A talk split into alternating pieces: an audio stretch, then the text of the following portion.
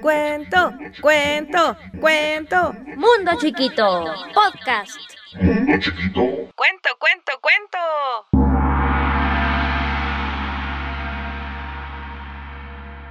¡Ay! No puedo mover el cuello, gritó de repente la jirafa Caledonia. Y era cierto, no podía moverlo ni para un costado ni para el otro, ni hacia adelante ni hacia atrás. Su larguísimo cuello parecía almidonado. Caledonia se puso a llorar. Sus lágrimas cayeron sobre una flor. Sobre la flor estaba sentada una abejita. ¡Llueve! exclamó la abejita y miró hacia arriba. Entonces vio a la jirafa. ¿Qué te pasa? ¿Por qué estás llorando? Buah, no puedo mover el cuello. Quédate tranquila. Iré a buscar a la doctora Doña Vaca. Y la abejita salió volando hacia el consultorio de la vaca. Justo en ese momento, la vaca estaba durmiendo sobre la camilla. Al llegar a su consultorio, la abejita se le paró en la oreja y... Bzz, bzz, bzz, le contó lo que le pasaba a la jirafa. Por fin una que se enferma, dijo la vaca desperezándose. Enseguida voy a curarla. Entonces se puso su delantal y su gorrito blancos y se fue a la casa de la jirafa, caminando como sonámbula sobre sus tacos altos. Hay que darle masajes, aseguró más tarde cuando vio a la jirafa. Pero yo sola no puedo. Necesito ayuda. Su cuello es muy largo. Entonces bostezó. ¡Muá! y llamó al burrito. Justo en ese momento, el burrito estaba lavándose los dientes. Sin tragar agua del buche debido al apuro, se subió en dos patas arriba de la vaca. Pero todavía sobraba mucho cuello para masajear. Nosotros dos solos no podemos, dijo la vaca. Entonces el burrito hizo gárgaras y así llamó al cordero. Justo en ese momento, el cordero estaba mascando un chicle del pastito. Casi ahogado por salir corriendo, se subió en dos patas arriba del burrito.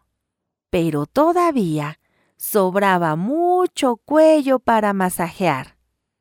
Nosotros tres solos no podemos, dijo la vaca. Entonces el cordero tosió y así llamó al perro. Justo en ese momento, el perro estaba saboreando su cuarta copa de sidra. Bebiéndola rapidito, se subió en dos patas arriba del cordero. Pero todavía sobraba mucho cuello para masajear. Nosotros cuatro solos no podemos, dijo la vaca. Entonces al perro le dio hipo y así llamó a la gata. Justo en ese momento, la gata estaba oliendo un perfume de pimienta. Con la nariz llena de cosquillas, se subió en dos patas arriba del perro. Pero todavía sobraba mucho cuello para masajear. Nosotros cinco solos no podemos, dijo la vaca.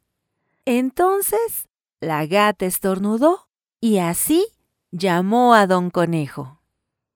Justo en ese momento, don Conejo estaba jugando a los dados con su coneja y sus conejitos. Por eso se apareció con la familia entera, su esposa y sus veinticuatro hijitos en fila. Y todos ellos se treparon ligerito, saltando de la vaca al burrito, del burrito al cordero, del cordero al perro y del perro a la gata. Después, don Conejo se acomodó en dos patas arriba de la gata.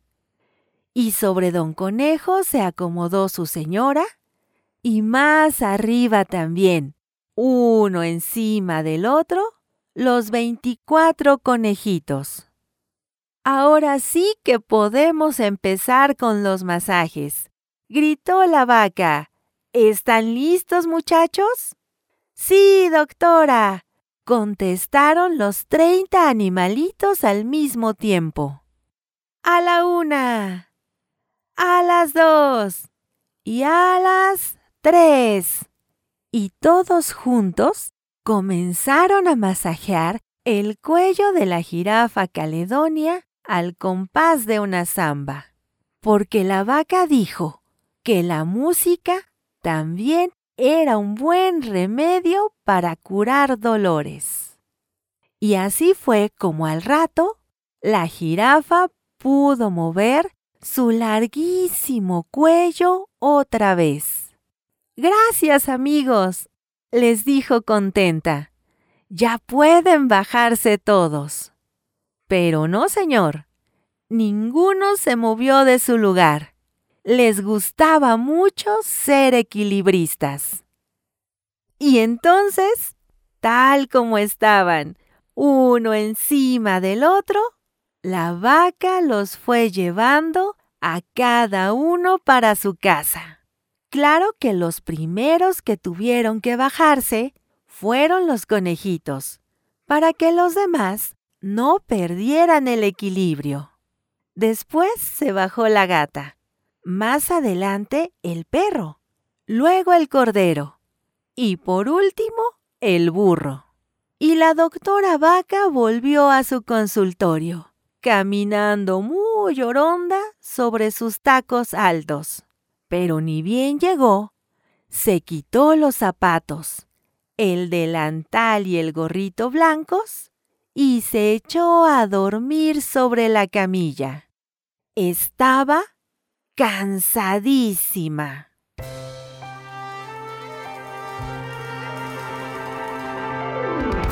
Mundo chiquito. Este cuento se llamó Cuello Duro, de Elsa Isabel Bornemann, contenido en Antología del Cuento Infantil. Un podcast de sentido figurado. Sentido figurado.